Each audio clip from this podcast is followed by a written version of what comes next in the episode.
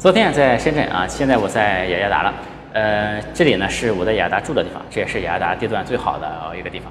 呃，在深圳呢是参加一个媒体，就是白金出海办的两印创业营的一个活动啊。因为出海圈大家都很熟嘛，就让我过去给大家介绍一下这个出海的经验，客串一下创业导师啊。但这个事儿呢，我是有点愧不敢当的，因为第一呢，我们的学员很多都很成功啊，这个很多是已经很成功的企业家和创业者，他们呢只是对这个两印市场没有那么熟啊。第二呢，其实我在印尼这一摊事儿，就是呃。也刚刚起步啊，也才刚刚搞了两个多月，我们印尼的公司也才刚刚搞，对吧？这个经验呢，肯定也谈不上很丰富。嗯，在征得了他们同意之后呢，我就决定把这个录像啊也传上这个我们李自然说来，给我们的观众也看一看，因为这是一个要交很多钱才能看到的这个才能参加的课程啊。当然，这个课程这个不是只有我讲，对吧？除了我之外，还有很多名气更大、这个水平更高，对吧？更加优秀的讲师来贡献内容。这个，如果大家对出海有兴趣的，可以关注白金出海这家媒体啊。这个他们在中国出海媒体是做的非常不错的。那我们李在说这期的内容呢，也主要就是我在这个两银创业营上的一个分享。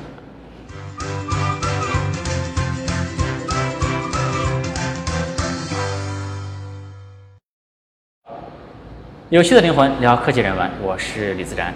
今天和大家分享一下对印尼市场的理解啊。首先，我觉得这个出海最重要的一件事就是要深入的去做本地化，要对人家的文化充分的理解、尊重、学习，而不是那种以自己的价值观来衡量别人，或者是以自己从小到大受的那种教育来榨着别人的对错。这个也就是不要带这种所谓外资的傲慢啊。其实我们中国很多企业做的还都是不错的，比如说京东，京东在中国的 logo 是一条狗，对吧？但是京东到了印尼来之后呢，因为狗不太符合他们的这个。风俗习惯，对吧？他就把自己 logo 都可以改，对吧？把自己 logo 改成了一匹马，哎，这个时候其实就蛮值得赞赏的。一定要对这个市场哎充分的尊重和理解才行啊。这个我在两银创业营这个分享啊，因为时间非常紧啊，就很多类似的这种小故事、小案例都没法展开来说啊。类似很多这些小案例啊，这个将来有时间也和大家再做分享啊。嗯，也可以给大家看看我现在这个窗外的景色啊。我把这个摄像机转过来。可以看到，这个就是我窗外的雅加达，这就是雅加达最繁华的的地方了。就我们的办公室呢，就是在这个楼上面啊，在这个楼上面。然后我在住的地方走到办公室呢，要穿过这一条这一条马路啊。大家可以看到，这个马路上面这里有一个过街过街天桥，我可以从这个天桥过去，也可以从另外一侧的这个地下通道走过去啊。但是就有人跟我说呢，你如果天很晚了，就不要走这个天桥啊，因为这个天桥呢非常的窄，如果有人在两头一堵，你就跑不了了，对吧？这个后果呢也不会很严重，但是呢，你就要交一点这个过路费了。你就走地下呢就还好啊，因为这个比较宽，而且地下呢是有工作人员的。嗯，但整体来说，其实印尼这个国家的这个人民还是非常的善良淳朴的，他们都是有信仰的，还是整体治安也是不错的。就白天自己在路上去晃，哎，这个都是没问题的，对吧？这个其实人啊都喜欢舒适区，对吧？这个经常有人会觉得别的国家更加的危险，不习惯，对吧？语言不通，对吧？呃，吃的也不惯，对吧？等等。嗯，我觉得创业者之所以为创业者，就是因为在别人眼中这些觉得是风险的事儿，在他们看来是觉得是机会，对吧？我巴不得你们都害怕，这样呢，我就可以独占这个市场了，对吧？这是创业者的想法。所以我觉得这些市场呢，大家也不用怕，不要觉得自己很很远，对吧？如果有兴趣的话呢，可以到这些市场去考察，去看一看，对吧？那我也就不多啰嗦了，那我们就进入今天的正题。嗯然后这个现在就就开始分享一下印尼市场啊。呃，首先说一下这个印尼市场的这个潜力和特点，因为这个印尼市场的这个潜力，我们。这个是这次这个创业营，就是专门讲两印市场的。我这个已经是第二天给大家分享这个印印尼的事儿了。前面已经有很多印尼市场现在发展很快，各种各样的这个数据给大家看了。所以呢，我就不再强调这个印尼是多么好的一个市场了。我想说的主要有两点，一个是印尼它体量大概是中国的五分之一啊，其实是十分之一到五五分之一这样的一个级别。因为我前面说，就包括我们做音频出海这个事儿，就是我们也是看到中国几个。头部的平台加起来大概是三百亿吧，三百亿的一个估值吧。然后我们这样怎么来评判我们搬到印尼那边去能有多么大的一个体量呢？那么基本上就是十分之一到五五分之一的这么一个规模。所以说这个应聘这个事儿可能在印尼那边有三十到六十亿这样子，因为我们中国创业者现在出海到东南亚去，很重要的一个事儿呢，就是把我们中国的模式复制到东南亚市场去。那是把我们比较成熟的模式复制过去。所以复制过去的同时呢，那我们当然要衡量一下我们这个企业在当地有多么大的发展潜力。这个事儿不管是我们衡量公司未来的前景也好，还是说给 VC 那边去拿投资的时候来讲我们这个东西的潜力也好，都要用到这么一个计算方法。当然，这个东西呢，每个行业都不是特别的一样，但是大概的一个能衡量的事儿就是。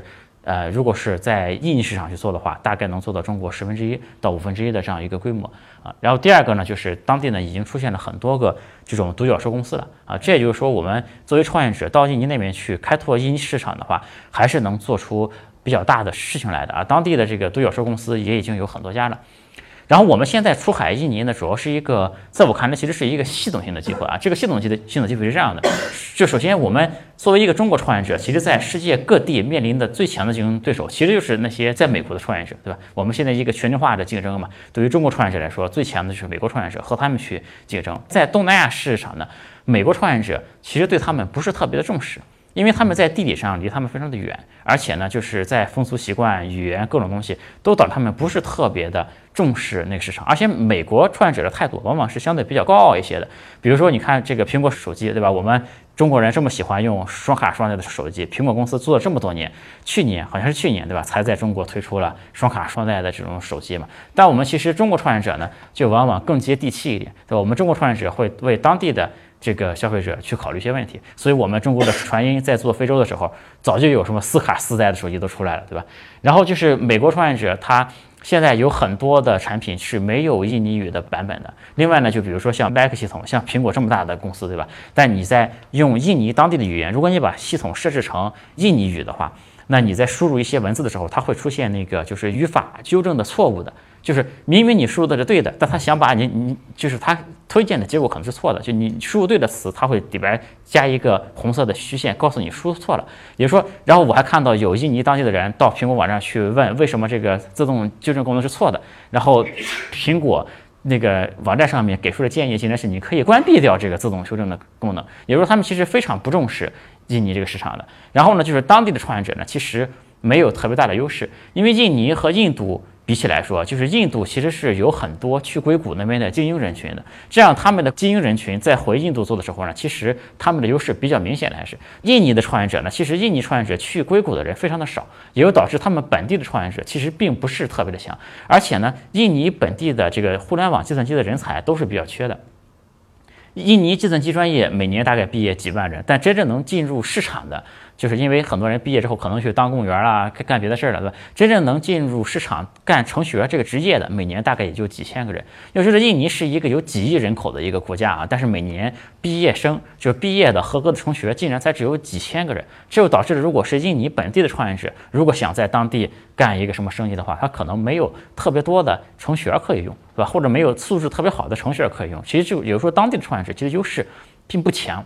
那所以说呢，这就是给我们中国创业者其实是带来了很大的机会。我们中国的创业者呢，就可以把我们中国很成熟的一些模式搬到当地去做了啊。其实我们中国创业者一开始做民营市场的时候，最开始都是做短平快的一些东西比较多，比如说做现金贷的，比如说做游戏的，一开始做这些比较多。但我觉得后面呢，就是我们中国创业者这些比较成熟的中国已经验证过的模式，都可以往您那边去搬啊。就是不说每一个模式都能搬，大家要看一下，但很多机会都可以往那边去搬。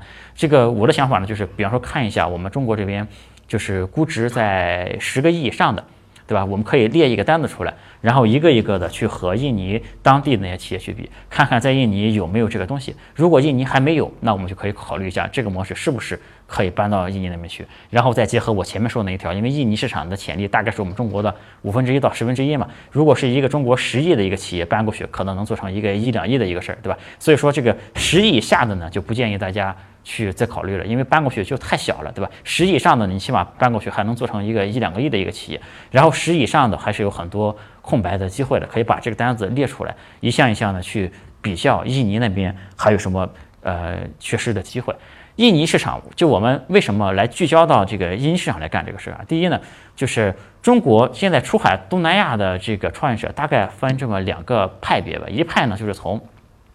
中国周边的这些国家开始做，比如说越南啊等等这些国家开始做，他们的好处呢，就是因为离中国特别特别的近，而且在这个文化上面有很多是和中国比较相似的。比如说做游戏，对吧？就是你如果往越南这些市场做的话，他们可以做一些这个当官的、娶小妾的，对吧？像这种游戏都可以往越南市场做，他们也能懂中国人的这一套东西。甚至于你搞个三国什么的，甚至也能往越南这种市场去卖一卖，他们也懂。但是如果你搞个什么当官娶小妾的这种游戏，在印尼市场做，他们肯定不懂这发生了什么事儿，对吧？这也就所以说，中国有两派，第一派呢，这个出海东南亚的就先往中国周边的和中国文化更接近的这些国家去做；还有一派呢，就是去往以印尼为主的国家去做。那其实我们的选择当然是往印尼那边去做，为什么呢？因为印尼是整个东南亚最大的市场，也是人口最多的一个市场。因为现在如果说我们在整个世界范围内来看的话，最大的两个国家就是中国和美国嘛。如果你做在中国做成一个做了一个项目，做到中国第一，那么中国第一呢，很可能就是已经世界第一了，对吧？但如果你在这个印尼做呢，如果你能做成印尼第一，那极大可能性你就是东南亚的第一名了。然后你可以在占领印尼市场的前提下，再去辐射别的东南亚的国家啊。然后呢，印尼市场它是一个。人口很多的国家啊，印尼市场大概据上一次的统计是两亿多，现在有可能是三亿多，因为印尼当地的很多数据的统计啊，就是大家做这些国家的时候要注意，他们的统数据统计可能没那么准，因为印尼上一次人口普查大概是十年前的事儿了，对吧？这个最近这些年究竟有多少人都不知道了，是吧？我估计它可能是三亿、四亿多这个人，但你要到 Wiki 上面去查，大概是两亿多人的样子啊。然后它这个。呃，也非常年轻，啊，非常年轻就意味着 有可能现在单用户价值还不是很高，但是呢，如果你能在当地获得很多用户的话，因为他们的当地的支付增长也非常快，这个人群也非常年轻，这年轻人这个体会新鲜事物的这种欲望也很强烈，对吧？然后他们的这个收入的增增长等等，所以说这个单用户的这个价值在未来几年肯定会。变得越来越高，然后呢，还有一个重要的特点就是印尼是这个雅加达地区人是特别多的，整个雅加达地区呢大概有三千万左右的。人口三千万左右人口是一个什么概念呢？就是你把雅加达市场如果能够做好的话，这个体量已经足够支撑一家公司拿到 A 轮左右的融资，就没什么问题了嘛。所以说这样的话，我们的目标就比较明确嘛，可以，我们可以先从雅加达地区开始做，拿下整个雅加达地区，再辐射到印尼整个国家，然后再从印尼复制到东南亚别的国家去啊。我觉得这是比较通畅的一个在东南亚创业的一个路径了。然后印尼前面这个我们。昨天的分享里面又说了，印尼整个还是一个增量市场嘛。其实我们中国创业者的逻辑，其实更中国创业者的能力，其实更擅长做增量市场这个事儿。因为我们中国其实这一两年发生了很大的变化，就是中国现在已经进入一个彻底的存量市场了。如果我们从移动互联网这个角度来看的话，因为现在移动互联网的人数已经停止增长了，而且呢，用户的移动互联网的使用时长也已经不再增长，对吧？现在中国每个移动互联网用户单日的使用时长。大概就是每天不到六个小时，对吧？如果平均下来是这样子，已经没有什么增长空间了。中国其实已经是一个彻底的存量市场了。存量市场有一个很恐怖的事儿是什么呢？就是说，你以为你是和你的竞争对手在竞争，和他们在 PK，其实不是的，因为你竞争的是微信、头条，是那些人，是 BAT，对吧？因为一个用户，比如说我每天就在打比方，我有两个小时的时间是用来刷抖音的时间，一个小时是逛淘宝的时间，一个小时是玩游戏的时间，一个两个小时是刷微信的时间，那这就六个小时。了嘛，基本上每个用户每天就干这些事儿，所以说你已经不是在和你的竞争对手在竞争了。你现在中国创业必须要竞争的就是和 BAT 在他们手里去抢这个时间嘛。这样的话，其实难度就非常高。但东南亚呢，以及我们中国创业者前些年干的事儿呢，都是在做一个增量市场一个事儿，对吧？我们打增量市场的这个习惯、这个逻辑，还可以复制到像印尼、印度这些市场上去。然后现在印尼呢，其实很多的领域仍然是空白的啊，就是到印尼那边去，你发现很多中国这边习以为常的事儿，那边都没有。比如说我们这个前段时间在印尼想研究一下买车这个事儿，就发现印尼也没有一家像中国的这个汽车之家这样的网站，也没有的。就是你不知道这个这个车价格多少钱，你只能到这个厂商的官网上去找。你没有一个网站可以系统性的比较各个车辆的价格，其实就非常的痛苦啊，对吧？汽车之家其实在我们中国也是一个体量还可以的公司，对吧？就所以说我前面说了一个思路，就可以把中国这些这个估值十以上的，对吧？都列一个单子，然后我们到印尼上去看，看看哪些机会印尼市场还没有。比如说印尼那边像这个游戏的社区啊等等都没有的，对吧？我们发现很多机会都没有。当然我们最后是做的音频这个事儿啊，但是很多机会都是空白的，十以上的这种机会很多都是空白的，现在。嗯，然后说一下印尼这边的这个市场特点啊，我第一个呢就是他们比较在乎道德评价，就是因为呃有和他们受的教育、宗教啊等等都有关系啊，尤其是他们欠发达的地区。所以，我们如果在当地做一些市场调查的话，尤其要注意这个事儿。他们如果填问卷的话，肯定会往那个道德制高点的那种我感觉去填，是吧？他会把自己觉得是他。填问卷的时候，我觉得我是一个道德完人的一种感觉的东西，对吧？但其实实际做的时候呢，不一定是不一定是这么回事啊。第二个呢，是他们很慷慨，有同理心，这个也和他们的教育、宗教等等有关系。所以说，如果在产品里加一些小费的功能，对吧？这个是会确实他们会用很多，或者是加打赏这种功能，也是在当地蛮受人喜欢的功能吧。还有就是他们虔诚。有信仰，这个呢，就是说我们在做产品的时候要注意到当地的一些文化方面的禁忌了。然后呢他们就是比较喜欢走捷径，爱占小便宜，就是当地的羊毛党各种各样东西都很多。我有一个朋友在这个东南亚市场那边做这个带现金补贴的一些小游戏什么的，结果被薅羊毛薅得非常惨。后来呢，他们转到南美那边去。情况就变得好了，非常非常多，对吧？也就是说，这个整个亚洲国家、东南亚，因为我昨天听到有演讲说，印度那边的羊毛党也比较猛，我不知道是不是因为亚洲国家离中国都比较近，这个还是什么原因，对吧？反正就导导导致这个羊毛党的水平都很高，而且他们撸羊毛是那种这个坚持不懈的精神，你打压了他一下，他还要再搞，对吧？他这个，然后我朋友到南美那边去搞呢，就说南美那边也有羊毛党，对吧？但你封杀他一些之后呢，他就怕了，他或者就怕麻烦也好，或者是怕了也好，就不再继续搞了。但东南亚这些人民呢，其实很就是说。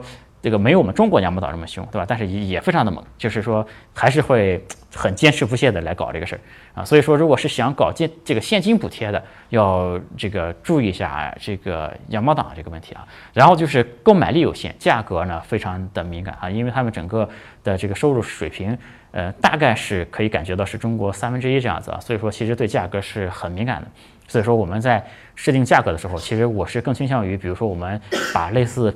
拼多多这种风格的东西当成一种更加主流的东西往那个市场上做哈，然后他们的闲暇时间比较多，这个而且他们是一个比较贪图这个闲暇舒适享受，更加在乎这个的这样的一个民族啊，不是那种像我们中国一样每个人都这个特别想赚钱，特别拼搏，对吧？不是这样的，所以说这个往那边做呢，就是。这个做一些杀时间的产品比较靠谱，对吧？我们就不要搞什么那个这个什么贩卖焦虑啊，人家不焦虑，对吧？不要搞什么知识付费啊，就不要搞搞这些事儿了，对吧？所以说他们闲暇时间比较多，适合做一些杀时间的一些一些产品。再有呢，就是他们非常骄傲于本土的制造和本土文化，也有一定的排外思想。就如果我们做当地市场的话，最好让他们以为是一个当地的品牌来做，包括像 Grab 这种公司啊，他们在做的时候也会让。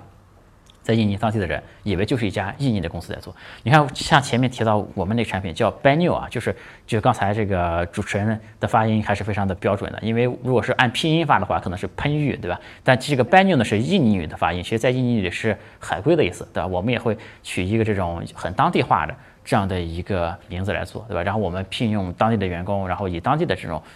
这个东西去切入，对吧？所以说做印尼市场的话，最好让他们认为是自己值得骄傲的一个事儿，就是和自己的本土文化和本土制造有关系的一个事儿。还有呢，就是他们的社区文化观念特别的强，嗯，喜欢这个集体决策、集体行动，呃？这一点也是要注意的。它不像我们中国人，很多人每个人都很有自己的想法，他们相对来说更倾向于这个大家在一起啊来行动、来决策。然后呢，就是政府的效率不是很高啊，政府办事儿。效率不高，然后这里面呢也有很多这个能操作的的空间，对吧？就是如果有些事儿搞不定的话，可能找找一些关系啊什么的，就就可以去搞定啊。这个呢，其实和我们可能这个这一点上，可能和我们二十年前、三十年前的中国会稍微有点像啊。这个就仅就这一点上来说，然后呃，下一个想分享的就是说，我觉得在印尼创业，我们要更加深入到这个本地去做，就我们不能。简单的把它理解成是十几年前的中国，对吧？因为我们现在很多人做出海，因为我们都是中国人嘛，经常拿中国的标准去衡量其他的一些国家。比如说我小的时候。这个我的老师跟我说，这个这个中国就是五十年前的美国，对吧？美国领先中国五十年，但其实这个我们就发现，其实中国和美国是非常非常不一样的国家，对吧？这个我们到那边去，这个东南亚去看也是一样的。我们到了别的一个国家，也不能简单的把它认为啊，这和九十年代中国差不多，对吧？这样其实每一个国家都是非常非常不一样的国家，而且呢，每一个国家的其实他们的这个风俗、语言、文化，其实各种各样东西都是不一样的。比如说。嗯，在一些年之前的时候，有一个法国的交换生到中国这边来，是个女生啊。我陪她去逛街，她看到我们中国线上摄像头，就跟我说，哎，你们政府装这么多摄像头监控人民，对吧？我说不是监控人民，就我们中国人喜欢装摄像头。就你看，我们中国这边最高档的小区都是最先完成摄像头全小区覆盖的，对吧？我们装上摄像头觉得是安全，但他们呢就会自己带着自己国家那种成见来看别的国家的人，觉得你装摄像头是为了政府监控人民，怎么怎么样？那我们中国人出去一样，对吧？要避免这些事，避免以我们中国的。这个以我们受到的这个文化教育，对吧？以我们的眼光来看别的国家的人，对吧？包括一些美国人一说到这个言论自由啊，怎么样？但其实美国的言论也不自由，对吧？你比方说我们中国，你可以说我是一个支持同性恋的人，你也可以说我看不太惯同性恋这个事儿。其实你怎么说问题都不大。但你在美国，特别是如果你是一个社会名流的话，你不敢讲这个话的，对吧？在中国，你拿胖子开玩笑，问题也不大，对吧？但如果你是美国的一个对吧创业者，你在台上你拿胖子开个玩笑，那你公司可能就。就会出问题，对吧？所以说，其实每个国家它都有能说的话，都有不能说的话，对吧？我我们一就而且每个国家发展这么多年。发展成今天这个样子，一定是有它的缘由的。我们要去充分的理解、尊重啊这些缘由，不能说带着我们，我们中国现在确实比较富强了，对吧？但我们不能到别的国家看，说哎你们这个不行，那个不行，对吧？我应该是这样的，应该那样的，就我们不要带着中国的这些东西去看。你都想去人家市场赚人家的钱了，对吧？还是对人家要有一点这个最基本的尊重啊，然后对他们去就是。尽量的去呃学习、理解、尊重当地的文化啊，这个也是我想特别特别强调的一点。嗯，然后他们那边的宗教呢，就是以穆斯林为主，穆斯林大概占到接近九成吧。但他们的穆斯林呢是比较世俗化的那一种啊，就是嗯，而且他们是多个宗教并存的，并不是说整个国家都是穆斯林啊。然后呃，他们那边也有一些很有意思的事儿，比如说公务员，如果想干公务员的话，你必须得有宗教信仰才行，对吧？如果你没有信仰的话，容易被怀疑成是某某主义啊，怎么样，对吧？就不能当公务员这个事。但是呢，是不是穆斯林并不要紧啊？所以说它并不是一个单一宗教的国家，但是确实是以穆斯林为主。但当地穆斯林还是比较世俗那种，就是如果你走到街上看那个女很多女生装扮也是比较正常的，不是说到像到中东那些国家去一定要包起来那样子。当然包起来也有啊，这个比例不是很高。然后每天早上呢，大概都会有一个小时，那个大喇叭就开始念经嘛，就是在市在市区比较繁华地方住。这个我们最大的就可能，如果你刚到印尼去的话，最大的感受可能就是这个东西。每天凌晨四点多钟就开始念，要念一个小时的经，就那时候呢，就是感觉睡不着觉，对吧？然后到处都有这种祷告室嘛。然后每周五呢。呃，会有一个祷告时间。如果你在当地有员工的话，他们要尊重他们的习惯嘛，他们每周五可能要到这个祷告室里去祷告一下，但时间也不很长啊，基本上就是十分钟这样子，时间都不会很长。然后如果去当地的话呢，建议是穿长一点的衣服啊，这个一个是有宗教的原因，不要在大街上穿的太暴露那种。另外一个呢，就是其实如果是在这个比较高档的写字间的话，这本身空调也开的比较大，也比较冷，对吧？所以说穿长点的衣服是没什么问题的。然后说到社会的话，就是其实当地的政治是比较稳定的，尤其是在前段时间前任这个总统连任了以后，政治是比较稳稳定的。最近呢是有比较大的游行，但这个游行其实是为了反对这个政府的一些法律政策，其实和华人是没什么关系的。当地的治安呢还行啊，治安还可以的，就是你你白天随便走在大街上肯定是没什么问题的，但晚上呢最好还是不要一个人出来晃啊，这个治安还行。嗯，然后今天后面呢，我想主要讲的一下，就是如何到印尼那边去考察一下这个市场，以及如何在当地设立一家公司。因为我觉得最好的去看那边有没有机会的方法，还是亲自到那边去去看一下，对吧？欢迎加我的个人微信，我的微信号是李自然幺三九零，全拼的李自然，数字幺三九零，李自然幺三九零。我们有一个社群，大家一起来讨论商业、科技、互联网。